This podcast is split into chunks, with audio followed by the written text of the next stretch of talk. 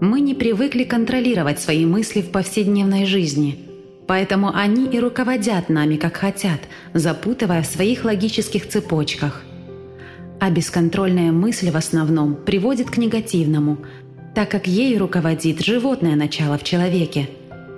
Поэтому и существуют различные духовные практики, медитации, для того, чтобы научиться прежде всего контролировать мысль.